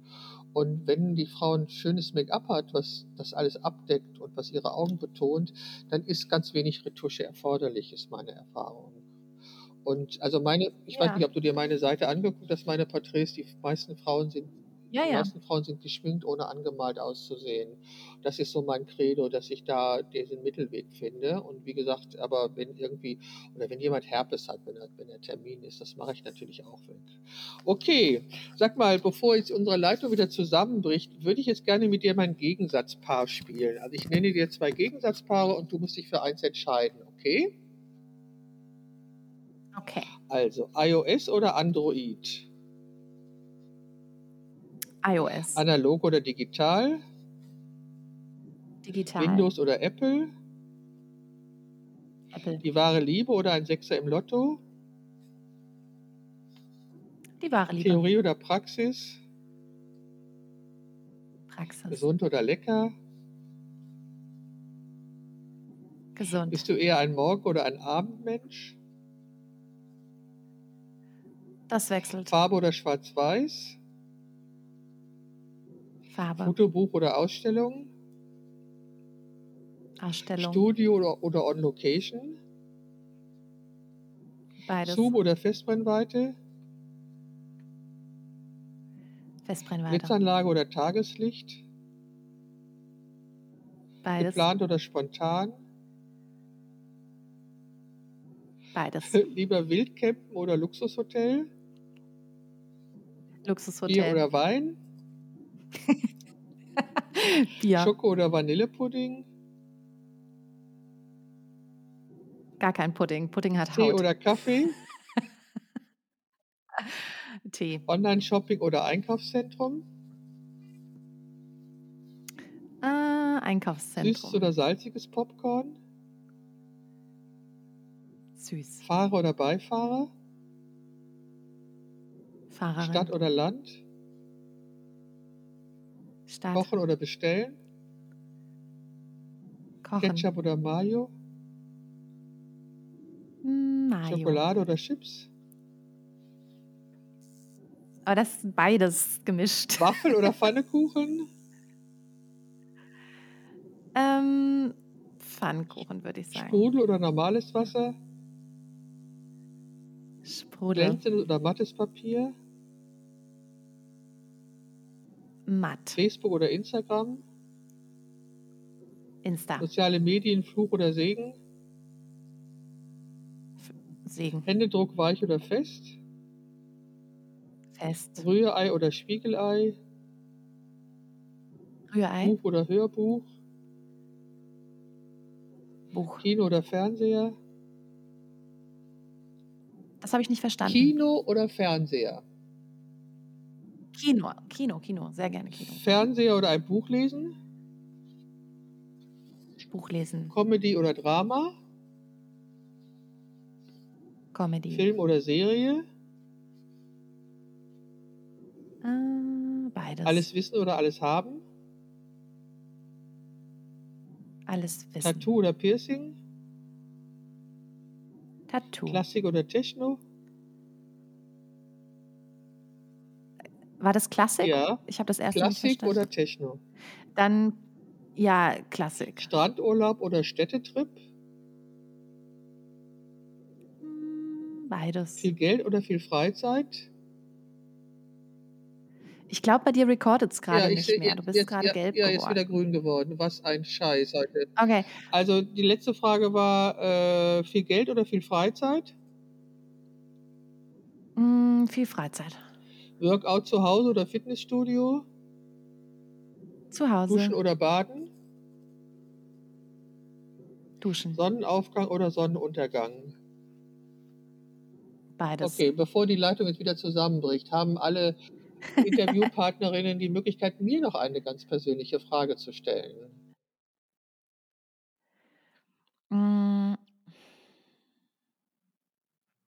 Ich würde gern wissen, warum genau du fotografierst. Okay, äh, ich kann nicht anders. Ähm, Du kannst nicht, ich kann okay. nicht anders. Ich muss fotografieren. Wenn ich das lange Zeit nicht tue, bekomme ich Entzugserscheinungen, werde ich komisch. Also ich glaube, die Fotografie ist äh, oder war, das kann sein, dass sich das auch gerade etwas ändert, ähm, weil in diesem Jahr ist meine Gesundheit, muss meine Gesundheit im Fokus stehen. Ähm, aber ich habe immer gesagt, dass Fotografie meine Art ist, mich auszudrücken. Also ich bin Legasthenikerin. Das Mhm. habe ich aber erst sehr spät erfahren. So, das habe ich nicht gewusst. Das heißt, in der Schule galt ich als dumm, weil ich halt äh, nicht rechtschreiben konnte. So. Und äh, das kann ich bis das kann Mhm. ich eigentlich bis heute noch nicht richtig, aber egal. Aber heute bin ich auch Akademikerin. Ähm, ich hatte, ich habe nur acht Jahre die Volksschule besucht, weil ich ja, wie gesagt, diese Lernschwäche hatte, von der keiner wusste, dass sie eine ist. Und hätte dann irgendwie Verkäuferin oder Sekretärin oder Arzthelferin werden können. Und das hat mir aber alles nicht gefallen. Und in meiner Familie ist immer schon viel fotografiert worden. Meine Mutter hat ganz viel fotografiert, aber hobbymäßig so. Und ich wollte halt Fotografin werden. Ich habe dann irgendwann das auch als Hobby entdeckt und dachte, ja, das möchte ich gerne werden. Ich hatte keine Ahnung, was das bedeutet. Hatte ich nicht. Ich wusste nicht, was es bedeutet, Fotografin zu sein. Habe dann eine Lehre angefangen, die war schrecklich. Äh, der Lehrherr hat immer mit den Lehrmädchen Verhältnisse angefangen, mit mir nicht. Keine Ahnung warum, Gott sei Dank. Aber und ähm, ich habe dann meine Gesellenprüfung gemacht und habe dann auch eine Zeit lang als Fotografin gearbeitet, dann wieder nicht als Fotografin gearbeitet. Dann war es ein Mann, der mich dann wieder darauf brachte, dass ich doch eigentlich Fotografin bin. Obwohl, er eine, obwohl es eine toxische Beziehung war, letztendlich bin ich ihm dafür dankbar, dass er mich darauf aufmerksam gemacht hat. Und dann ähm, habe ich mich entschieden zu studieren. Es gab die Möglichkeit, äh, dass ich das tun konnte und dann habe ich das getan. Und ja, und seitdem bin ich Fotografin. Wie gesagt, ich hatte war in diesen fünf Jahren, in denen ich schwer depressiv war, das Gefühl, ich würde nie wieder fotografieren, was nicht stimmt.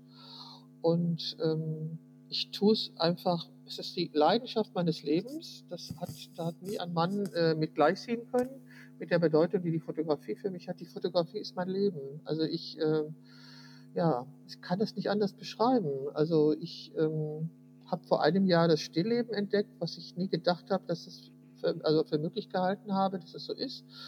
Ähm, ich fotografiere sehr gerne. In diesem Jahr wird es etwas in den Hintergrund treten, weil ich, wie gesagt, ähm, nicht ganz gesund bin und mich vorrangig darum kümmern muss, wieder gesund zu werden, weil ich mindestens noch 30 Jahre leben möchte und erleben möchte, wie aus meinen Enkelkindern erwachsene Menschen werden. Dazu muss ich aber gesund sein, sonst schaffe ich das nicht. Und darum muss ich da jetzt mit meinem ganzen Fokus mich drum kümmern. Aber ich mache halt, ich liebe es, Podcasts zu machen, ich liebe es, mich mit Menschen zu unterhalten. Und da meine Gegenfrage, was ist Fotografie für dich? Also für mich ist es eher eine Ausdrucksform meiner Kreativität. Ich habe gerade, als du geredet hast, überlegt, ob das für mich das Gleiche ist. Ich glaube, ich könnte durchaus lange rumlaufen, ohne zu fotografieren. Aber es ist für mich einfach ein Tool, meine Kreativität auszuleben, so wie die Musik auch. Ähm, und ich kann dabei anderen Leuten helfen auf eine Art. Und das ist, glaube ich, warum ich das im Moment mache. Mhm.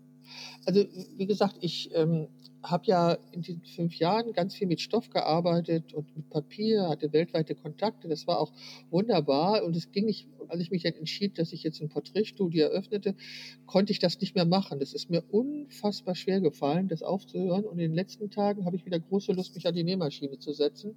Und ich muss mal gucken, ob ich das wieder einbauen kann, weil das ist etwas, was mich auch glücklich gemacht hat.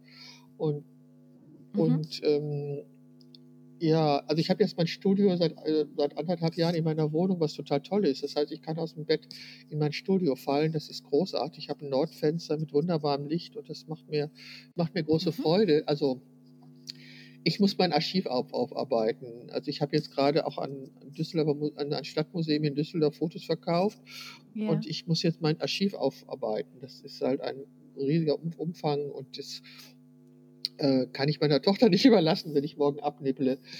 dann wusste ich das zwar, weil ich es bis dahin nicht mehr schaffe, aber ich, aber ich äh, werde jetzt mich haupts hauptsächlich darum kümmern. Ich habe in der Meditation irgendwie ist das Wort Ordnung schaffen aufgetaucht. Ich glaube, das wird auch ein Thema sein. Das heißt, die Fotografie wird in diesem Jahr vielleicht nicht mehr die erste Geige spielen, solange wie ich es aushalte. So und ähm, muss ich halt gucken. Das ist ein Abenteuer, denke ich so. Aber ich finde es wunderbar, dass du so viele kreative Felder bespielst. Und ich glaube, das, das ist auch das, was dir die Energie gibt, die du ausstrahlst. Kann das sein? Das kann gut sein, denn irgendwann hat man, finde ich, immer eine Phase, wo man einfach irgendwie wo es einem einfach irgendwie zu viel wird, was man selbst macht. So wie, keine Ahnung, du arbeitest an einem Buch und dann setzt du dich aber halt ans Klavier und machst was anderes und das hilft halt schon.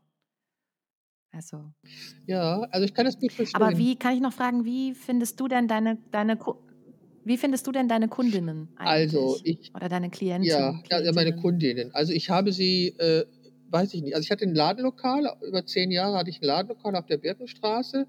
Da hängen Bilder im Schaufenster. Dann, wie gesagt, diese Aktion mit Groupon, die hat natürlich ganz viele Kreise gezogen. Und über meine Homepage kommen noch, äh, kommen noch Kundinnen. Und jetzt gerade bemühe ich mich nicht um Kundinnen. Wenn sie mich finden, sage ich ja, aber Okay. ich, ja, du, ich muss mich, wie gesagt, um meine Gesundheit kümmern. Das ist gerade vorrangig, weil wenn ich das nicht tue, Mhm. ähm, ja, dann geht halt gar nichts mehr. So, also ich, ähm, ich habe ja das Internet, äh, also für meine Projekte, ich habe ja zahlreiche Projekte gemacht, auch über die Sache mit den Brustkrebserkrankten Frauen, die habe ich übers, über Facebook gefunden, wo ich mich jetzt gerade überhaupt nicht mehr aufhalte. Und ähm, ja, durch, also durch Weiterempfehlung auch, durch, durch Weiterempfehlung. Und ich habe Kunden, die jahrelang zu mir kommen. Also e- eins meiner ersten Paare war eine Frau, die war hochschwanger, die hat einen Sohn und die war auch schwanger mit ihrer Tochter. Und Anfang letzten Jahres hat diese Tochter mich dabei fotografiert, wie ich ihre Eltern fotografiere. Also so, Cool. ja, das war, das finde ich total schön. Also oder, also es kommen Kunden, die kommen wieder, die mal bei mir waren, die kommen wieder und ähm, erzählen anderen ich, auf Empfehlungen und ich weiß nicht, ja, in, über meine Homepage, obwohl natürlich auch meine Homepage nicht mehr die Reichweite hat, die sie mal vor zehn Jahren hatte. Das ändert sich ja vollkommen ständig und so. Und ähm, ja, so. Also wie gesagt, ähm, Mhm. im- jetzt, also jetzt bemühe ich mich jetzt nicht um, also dieses Jahr werde ich mich jetzt nicht direkt um Kunden bemühen, sondern einfach mal mich um mich kümmern. Endlich mal. so, und ich glaube, das ist auch wirklich, Sehr ja, das gut. ist auch, glaube ich, mal an der Zeit. Also, dass ich da, also mich um meine Gesundheit kümmere, das ist viel Arbeit und auch wichtig und notwendig. Und dass ich mich um mein Archiv kümmere, das ist ganz wichtig. Und ich muss halt, wie gesagt, was Nachlass ist und all diese Sachen, da muss ich mich einfach drum kümmern. Mit 73 ist es halt einfach angezeigt. Und dann werde ich auch gucken, was passiert. Ja. Also, wie gesagt, letztes Jahr hat mich äh, das Thema Stillleben erwischt. Ich weiß nicht, was mit meiner Stimme gerade ist. Und vielleicht gibt es ja dieses Jahr, Frosch im Hals. vielleicht gibt es ja ein Thema, was mich irgendwann findet in diesem Jahr. Ich bin gespannt. Also es soll eine Ausstellung im, in der Uniklinik, soll es eine Ausstellung zu meinen, mit meinen Brustkrebsbildern geben, Brustkrebsfrauen. Bin mal gespannt, ob sie das hinkriegen. Das wollten die eigentlich letztes Jahr schon machen. Das haben sie, da hat das aus organisatorischen Gründen nicht geklappt. Und mal gucken. Ich habe ja letztes Jahr ein Buch rausgebracht. Das werde ich sicherlich dieses Jahr nicht tun. Aber also das, das Jahr liegt vor mir. Wie hast du das rausgebracht? Selber. Ich habe es, ich habe es selber kuratiert Mhm. und drucken lassen. Mhm. Und es ist auch schon, Cool. ich habe noch wenige, ja, noch wenige Exemplare da. Das heißt, I can make a rhythm of confusion in your mind. Das war, es, ist, es, es war eigentlich vollkommen anders geplant. Und dann habe ich einen Workshop besucht ähm, in Köln bei sehr qualifizierten Mentoren und ähm, ja, und dann kam, dann wurde ich selber an Corona krank und dann in der Zeit hat das angefangen und das war eine sehr intensive Auseinandersetzung mit mir, meiner Fotografie, meiner Sicht auf was ist Weiblichkeit. Es war sehr, sehr spannend. Heute würde ich das Buch komplett anders machen, aber damals ist so entstanden und ähm, ja, also das, das steht alles jetzt gerade nicht an. Ich bin auch sehr gespannt. Das Jahr ist noch sehr jung. Ich werde ganz viele Podcasts machen, weil ich das einfach spannend finde und weil ich finde, dass auch Frauen eine Bühne brauchen. Und ich habe über 200 Abonnenten meines Podcasts. Das möchte ich an dieser Stelle mal sagen. Das finde ich schon ganz toll. Also es gibt wirklich Leute, die meinen Podcast hören. Das finde ich, total, das finde ich total schön und das wird so weitergehen. Und das Thema ähm, äh, sexistische Fotografie oder sexistische Bildsprache, wirst du dich da weiter zu äußern? Ah, Ich werde mich immer äußern zu allem, was mir gerade wichtig ist. Ähm, ich habe aber in der Tat überlegt, weil ich sehr, sehr viele Nachrichten von Frauen kriege, ähm, ob ich nicht mal so einen so einen kleinen Videokurs zum Thema für Frauen machen will oder so. Ähm, dass man sich eben mal dann damit beschäftigt, weil nicht jeder hat ja die Zeit oder die, die Valenzen irgendwie, sich feministisch zu belesen oder ähm, vielleicht noch nicht so den Zugang gehabt und vielleicht vielleicht könnte ich auch in so eine Richtung mal denken, aber aktuell ist das nicht jetzt die Prio. Das sind einfach die Sachen, die ich halt auf Insta mal erzähle, wenn sie mir gerade einfallen. aber es ist jetzt nicht die Priorität. Also es soll sich irgendwie die Waage halten. Es hängt halt irgendwie zusammen. Ne? Das ist mein, der Kern meiner ganzen Sache ist einfach Empowering. Und da komme ich an diesen Themen nicht vorbei und will ich auch gar nicht. Also werde ich weiter drüber reden. Ja. die alten weißen Männer ein bisschen verärgern wahrscheinlich. Das ist okay. Es gibt halt Männer, die sagen, ach, immer du mit deinen Männern und Frauen, das sind doch alles nur Menschen. Ja gut, dann stelle ich halt fest, das sind nicht meine Gesprächspartner. Oder? Ich finde eigentlich, ähm, ich finde eigentlich, du, ich habe ja auch ein paar von deinen Podcasts mit Männern gehört und ich fand dich da immer sehr abgehangen und zen-mäßig, wenn die da irgendwas erzählt haben, wo ich dachte, da wäre ich schon wieder ausgeflippt. Ja, ja, das habe ich, absichtlich, das ähm, ich absichtlich nicht gemacht. Genau. Also ich wollte da, ich wollte da wow, also keine. du warst da echt relaxed. Ähm, ich erinnere mich an eine Situation, ich weiß, ich weiß nicht mehr, wie der Typ hieß, aber du hast irgendwie erzählt, dass junge Fotografinnen ähm, oft nicht erzählen, dass sie Kinder haben, wenn sie Jobs Mhm. ähm, Mhm. suchen. Und dann hast du gesagt, dass sich halt nichts geändert hätte. Und dann hat er angefangen, sich darüber aufzuregen, dass du ja solche Behauptungen aufstellst. Erstens Mhm. mal ist es überhaupt nicht sein Erfahrungshorizont, okay? Mhm. Und zweitens hast du das ganz konkret auf diese Situation bezogen und das hat er einfach weggewischt in diesem Gespräch. Und da ist mir Mhm. voll die Krawatte geschwollen, als ich das gehört habe. Und ich dachte mir, den hätte ich auf jeden Fall, den hätte ich auf jeden Fall auseinanderseziert, argumentativ. Aber du warst so ganz entspannt. Da dachte ich mir, okay, ist vielleicht auch eine Frage der Weisheit, die man bekommt, wenn man älter wird, welche Kriege man jetzt führen soll und welche nicht. Ähm, aber ich dachte mir echt so, wow, wow, einfach Aber ich habe wow. aber ich, aber ich hab ihn doch vorgeführt, oder? Also, nee, ich finde, du führst niemanden vor und du hast ihm das auch sehr geduldig erklärt. Ähm, aber ich, ich fand, ähm, also ich fand, du warst fast schon zu, zu, ja, nee, du warst gar nicht zu, aber du warst Nett. nachsichtig und Nett. du hast ihn nicht, genau, aber du hättest ihn sowieso nicht aus seiner Blase rausgeholt, denn er will da nicht raus. Also Leute, Genau. die behaupten, wir, wir leben in einer gleichberechtigten Welt, ne? Die haben es halt nicht verstanden. Das kann man auch nicht dann reinprügeln. Also, das, aber mir ist auf jeden Fall aufgefallen, dass du da abgehangener bist als ich.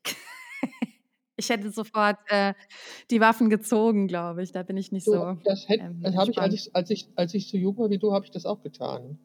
Also ich, äh, Ja. ganz im Ernst, ich kann dich so gut nachvollziehen, weil äh, so habe ich auch reagiert. Ich bin da immer auf die Barrikaden gegangen und habe sofort, äh, also mir, mir, mir ist heute noch, wird heute noch vorgeworfen, dass ich immer alles äh, auf mich beziehe und immer alles als Angriff sehe und bla bla bla. Ähm, ja, also ich, ich habe das, also ich habe diese, diese Männerporträts geführt, also die, die Gespräche geführt und die Männer ja auch fotografiert, um meine eigenen Stereotypen zu hinterfragen. Ne? So, jetzt sage ich, ich habe sie immer noch und ich will sie auch behalten. Ich will sie nicht mehr hinterfragen, weil es ist alles noch viel schlimmer, als ich irgendwie gedacht habe. Und ich lasse mich gerne überraschen. Ich habe auch, ich habe auch überraschende Erlebnisse gemacht. Ich habe auch ähm, Gespräche mit Männern geführt, die ich interessant fand, wo ich Dinge erfahren habe, dachte, aha, so denken junge, jüngere Männer. Das fand ich auch interessant. Aber ich hatte auch ein Shooting, das hat mich, äh, das, da hat mich was getriggert, weil der der Mann mich wirklich an meinen Vater erinnerte. Das habe ich aber erst ein paar Tage später Mhm. mitgekriegt. Das habe ich erst ein paar Tage später mitbekommen, dass das so war. Äh, ich, ich, es war eine sehr lehrreiche Geschichte und äh, ich habe auch noch nicht wirklich reflektiert, was das alles jetzt bedeutet oder wie ich das jetzt alles finde. Das weiß ich alles noch nicht. Ich habe einige, ja, weiß ich noch nicht. Ich habe einige Gespräche auch transkribieren lassen. Ich hatte dann erstmal genug davon. Es gab noch jemanden, den hatte ich schon mal fotografiert, der wäre gerne in diesem Jahr nochmal gekommen. Und dann habe ich jetzt gesagt, du, ich habe kein Gefühl mehr für diese Serie. Ich will daran nicht mehr weiterarbeiten. Das ist irgendwie, nee, brauche ich jetzt nicht. Und ähm, Ja, also ich, ich habe es gemacht, also ich habe mich dem gestellt. Das war sicherlich jetzt keine, nicht sehr repräsentativ, die Männer, mit denen ich da gesprochen habe.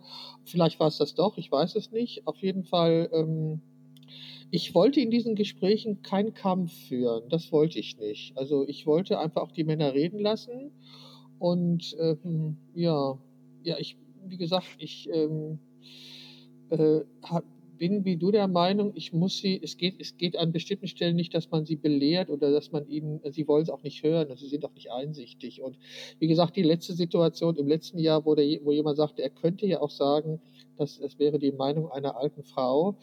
Ähm, ich meine, das ist ein Ausdruck von Hilflosigkeit, ja, wenn man sowas sagt. Ja, Also, absolut. Ja, also das ist Hilflosigkeit. Das sind die Argumente aus, wenn ich sagen, was macht diese nackte Frau auf dem Bild? Was soll das? Ja, dass sie dafür keinen Grund haben, außer, ja, machen doch alle, sieht doch schön aus, warum denn nicht? Ne? Ich bin doch in der Position, so, dieses kleine Mädchen steht halt da, ja, und mein Bedürfnis will ich so haben.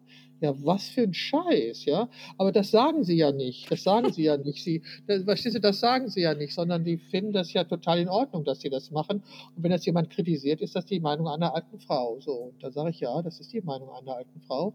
Ich lebe schon sehr lange und ich beschäftige mich schon sehr, sehr lange mit Fotografie. Und ich lasse mir wirklich meine Qualifikation und meine Erfahrung nicht mehr absprechen. Das ist auch oft genug probiert worden. Und das ist, ein, ist einfach, sagte meine Tochter gestern nochmal, ähm, warum wollten die denn bei dir einen Kurs belegen, wenn sie der Meinung sind, sie können es schon alles? Ja, um sich zu gegenseitig zu feiern vielleicht? Du sagst es. Danke, genau. ja, das ist es. Ich glaube, darum Aber geht das es. können sie ja auch können sie ja auch machen, sollen sie halt 'n anderen Rahmen dafür wählen. Aber nicht mit mir, Also genau. Nicht mit genau. mir. Also ich fand, ich fand diese Erkenntnis auch sehr gut, dass ich endlich begriffen habe, warum Frauen immer zu mir kommen und sagen, sie seien unfotogen. Ich habe das überhaupt nicht gewusst und nicht verstanden, woher diese, diese Meinung der Frauen über sich selber kommt. Erst als ich dieses Bild von mir gesehen habe, da war mir klar, wo ihre Meinung, wo diese Meinung, dieser Eindruck herkommt, dass sie unfotogen sind. Weil ähm, die Männer haben es einfach nicht gesehen, dass man eine Frau in meinem Alter so nicht fotografiert. Sie haben sich einfach nicht die Mühe gemacht, hinzugucken, was mich ausmacht oder wie sie was zeigen können. Oder sie haben sich einfach nicht gefragt, ob, es, ob ich solche Fotos von mir sehen möchte. Und das, ich finde, das kann man ihnen schon vorwerfen. Ich, ich verallgemeine jetzt ganz bösartig, oder? Ja, aber ist okay. Weißt du, das sind deine Erfahrungen und auch wenn es bei alle bei jeder Regel 'ne Ausnahme gibt, ist es einfach ähm, einfach 'n sehr großer Anteil, grade im Fotografiebereich von weirden, äh, Typen höheren Alters, die halt wirklich Leute fotografieren, die ihre Enkelin sein könnten und das ist einfach Ja, creepy. ja. Das ist ich einfach. Ja, das ist total uah. creepy einfach. Und Ja, ja. das kann man ja auch nicht verhindern, das aber was ich halt machen kann auf meinem Insta, ist da drüber reden und da drüber aufklären, sodass eben Frauen und TFP-Models vor allem genauer gucken und genauer überlegen. Mehr kann ich nicht machen. Ja, aber dafür dafür möchte ich noch mal meine Hochachtung aussprechen, dass du das getan hast und dass du Dankeschön. gehört und dass du gehört wirst, das finde ich ganz, ganz wunderbar, weil ich habe natürlich auch mit ich habe auch mit Frauen gesprochen, die als Models arbeiten, das will ich auch in Zukunft noch tun. Und, ähm, da gibt's auch die unterschiedlichsten Erfahrungen und da gibt es immer so, dass, ähm, ja, dass die Frauen wirklich nicht nein sagen. Obwohl sie 'n komisches Gefühl haben, denken sie, dass sie sie liegen falsch und das ist es ja nicht, ne? Also, ich, äh, sage auch immer, dass das Gefühl einfach richtig ist und dass man gefälligst auf dieses Gefühl hören sollte, weil das will einen auch beschützen vor bestimmten Dingen. Und ich finde es einfach wunderbar, dass du das ausgesprochen hast und dass du gehört wirst. Du wirst gehört. Das finde ich so wunderbar und so großartig. Und, äh, ein ein guter Freund hat mal gesagt: „Beate, wenn du anfängst zu fotografieren, dann erzählen dir andere Männer, dass, äh, Fotografie sei, nackte Frauen vor der Kamera zu haben.“ Mhm. Ah, ja, Ja. habe ich gesagt. Okay, das ist es nicht und ich Sad. Super also traurig. ja, ist das äh, das ist nicht Fotografie, verstehst du? Und das ist auch das das ist auch das, was mich so wirklich so unglaublich nervt. Fotografie ist so viel mehr. Fotografie ist so viel mehr als junge, nackte, weiße Mädchen zu fotografieren. Fotografie ist so viel mehr als Instagram. Und das, äh, fand ich so klasse, weil genau das ist es. Fotografie ist so viel mehr als Instagram. Ich habe dich gar nicht nach deinen Vorbildern gefragt, aber wir reden auch jetzt schon so unglaublich lange und ich, will aber vielleicht hast du noch kannst du da noch ganz kurz was zu sagen? Hast du Vorbilder? Ähm, ich finde es immer ganz schwierig, weil das irgendwie bedeutet, dass man in die gleiche Richtung gehen wollen würde Nein, vielleicht. nein. nein, nein, das bedeutet das nicht. Uh -uh. Also ich habe leider, ich habe bisher sehr wenig Ahnung ähm, von der Geschichte, von den wichtigen Persönlichkeiten in der Fotografie, weil ich habe das Thema nicht studiert und ich bin im Verhältnis zu dir zum Beispiel wahnsinnig neu da drin, aber es gibt einfach Fotografen wie Brandon Wölfel oder ähm, äh, ich glaube Helena Hetkel. Ich weiß gerade gar nicht, wie ihr Vorname ist. Auf jeden Fall auch eine Porträt. Sie macht sehr viel Selbstporträts. Ähm, das sind einfach junge Fotografen, die Sachen machen, die mich ansprechen. So, aber Wunderbar. ich kann nicht so, ich kann nicht so viel über die Geschichte ähm, sagen, weil ich da einfach noch neu bin. Das gebe ich ganz unumwunden zu. Ja, das ist ja schon mal was. Das zuzugeben ist ja schon mal was. Also die also Männern liegt Habe ich kein Problem mit. Ja, finde ich wunderbar. Genau, Hel He genau, ich möchte nochmal den Namen sagen. Helen Hetkel heißt sie. Ist fantastisch. Genau die Podcast-Gespräche lerne ich ganz viel aktuelle Fotografen kennen. Lorelei, ich habe Hochachtung für das, was du tust. Ich wünsche dir ganz viel Vielen Kraft Dank. für alle das, was du kreativ noch so vor dir hast. Ich finde das total spannend und erzähl doch auch mal, wo man was von dir musikalisch hören kann. Also, ich glaube, das ruht einfach im Moment. Aber wenn man mir auf meinem Instagram folgt, wird man das zwangsläufig auch mitbekommen. Denn es ist zwar nicht so, als würde ich da ständig Musik teilen, aber ich teile einfach mein Leben. Und wenn ich jetzt ähm, wieder Konzerte spiele, wird man das da auch mitbekommen. Also, wenn man mir auf Instagram folgt, vielleicht mein Newsletter ähm, auf der Website sich holt, da schreibe ich sehr viel private Sachen rein, ähm, dann kriegt man das mit. Jetzt hast du gerade die Tür genau. zu einem kleinen Thema geöffnet. Warum teilst du dein Leben so öffentlich? Äh, wenn mir das Spaß macht. Weil ich ja, ne? einfach, ne? ähm, das macht mir einfach Spaß. Das mache ich nur, weil es mir Spaß macht. Es gibt Sachen, die lasse ich draußen. Mein Partner zum Beispiel, der möchte das nett und das ist auch okay. Ähm, aber die Sachen, die ich cool finde, die ich so mache, das macht mir einfach Spaß. Ich kriege einfach sehr, sehr nette ähm, Resonanz. Ich lerne sehr nette Menschen deswegen kennen. Das ist cool. Du, es geht mir genauso, das würde ich auch sagen. Mir ist neulich auch gesagt worden, dass ich doch mit einer anonymen Masse Dinge teile. Ähm, die Masse ist nicht anonym. Wenn man Resonanz mhm. bekommt, wenn man Antwort bekommt, ist das nicht anonym. Ich finde das auch. Und ich, ich teile ja auch, ich erzähle ja auch was von mir. Also ich habe die Erfahrung gemacht, als ich eben diese schwere Depression hatte, bin ich auch an die Öffentlichkeit gegangen damit und habe plötzlich festgestellt, wie vielen anderen Menschen es genauso geht wie mir. Und das hat mein eigenes Problem objektiviert und hat mir geholfen, damit umzugehen. Das fand ich großartig. Oder als ich an Krebs erkrankt bin, habe ich das auch sofort öffentlich gemacht. Und ich hatte vor 2019 hatte ich Gebärmutterkrebs und bin jetzt wieder krebsfrei, aber das war da. Und da haben zum Beispiel Frauen aus meinem Brustkrebsprojekt gesagt, Beate, wir dachten, du wärst zehn. Ja, habe ich gesagt, da dachte ich auch, ja. Aber mhm. da ist wohl offensichtlich keiner zehn. Nein, ich finde es auch, ich finde, äh, das finde ich das absolut Positive an diesem Medium. Äh, wenn du anfängst, deine eigene Geschichte zu teilen, bekommst du Resonanz und erfährst, dass du nicht alleine damit bist. Ja. Also ich finde, das objektiviert dein Leben und macht bestimmte Dinge einfacher zu verarbeiten oder zu begreifen. Und ich finde es auch hilfreich. Ich habe schon ganz tolle Hinweise bekommen und ich teile auch selber meine Erfahrungen. Also ich sehe das genau wie du, dass ich, äh, dass das einfach ähm, die Erweiterung der Familie ist. Also wenn man da Menschen trifft, mit denen man sich versteht und mit denen man das teilt, das ist für, für alle Beteiligten ähm, ja eine Bereicherung, finde ich. Finde ich auch. Finde ich genau. auch. Okay. Ich würde mich gerne noch bedanken für die Einladung, für das nette Gespräch. Ähm, ich finde dich sehr cool.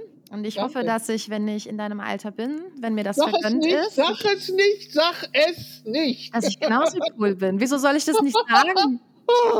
Ja, aber das, das, äh, das, ähm, da, da fühle ich mich unglaublich alt. Hä?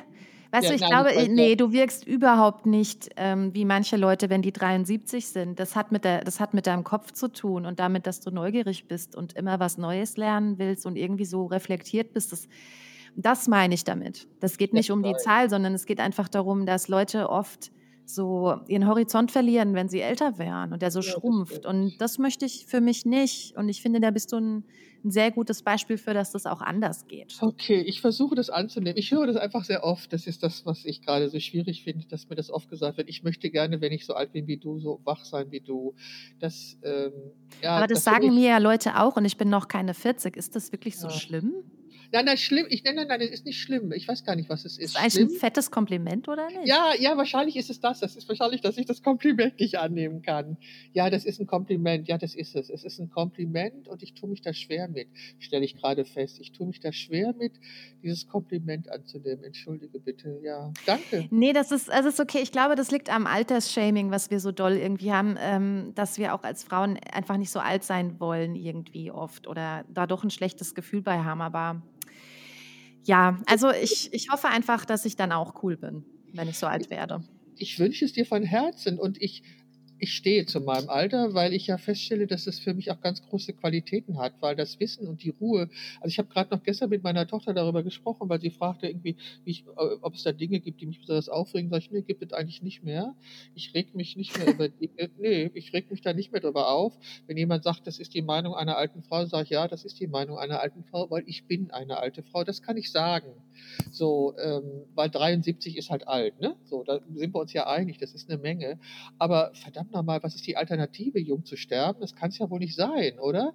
Also ich möchte noch ganz, ganz viele ähm, nette Gespräche führen, interessante Gespräche führen, Menschen kennenlernen, all das ausprobieren und das möchte ich wirklich noch sehr lange und vor allen Dingen möchte ich erleben, wie aus meinen Enkelkindern erwachsene Menschen werden, weil das finde ich das Spannendste überhaupt. Und äh, okay, und ich nehme das Kompliment jetzt an. Ich werde auch mich darin üben, dass ich in Zukunft dieses Kompliment besser annehmen kann. Ja, ich habe, ich habe gerade großes, also ich habe in diesem letzten Jahr 15 Kilo zugenommen aufgrund einer Krankheit. Also das ist gerade, ich habe gerade große Probleme mit meinem Selbstbild. Jetzt Okay. habe ich sie, jetzt habe ich sie und ich muss dringend zum Friseur. Also solche Sachen. Aber Mhm. ähm, das ist so, weiß ich kann das aussprechen, ich kann das sagen und damit nehme ich mich auch selber auf die Schippe, weil das ist nicht das Wichtigste. Das Wichtigste ist, dass wir jetzt uns unterhalten können, uns austauschen können.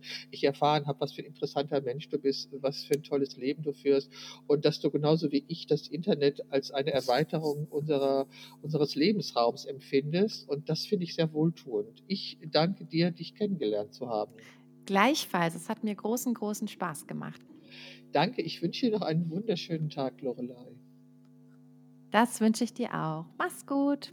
Tschüss.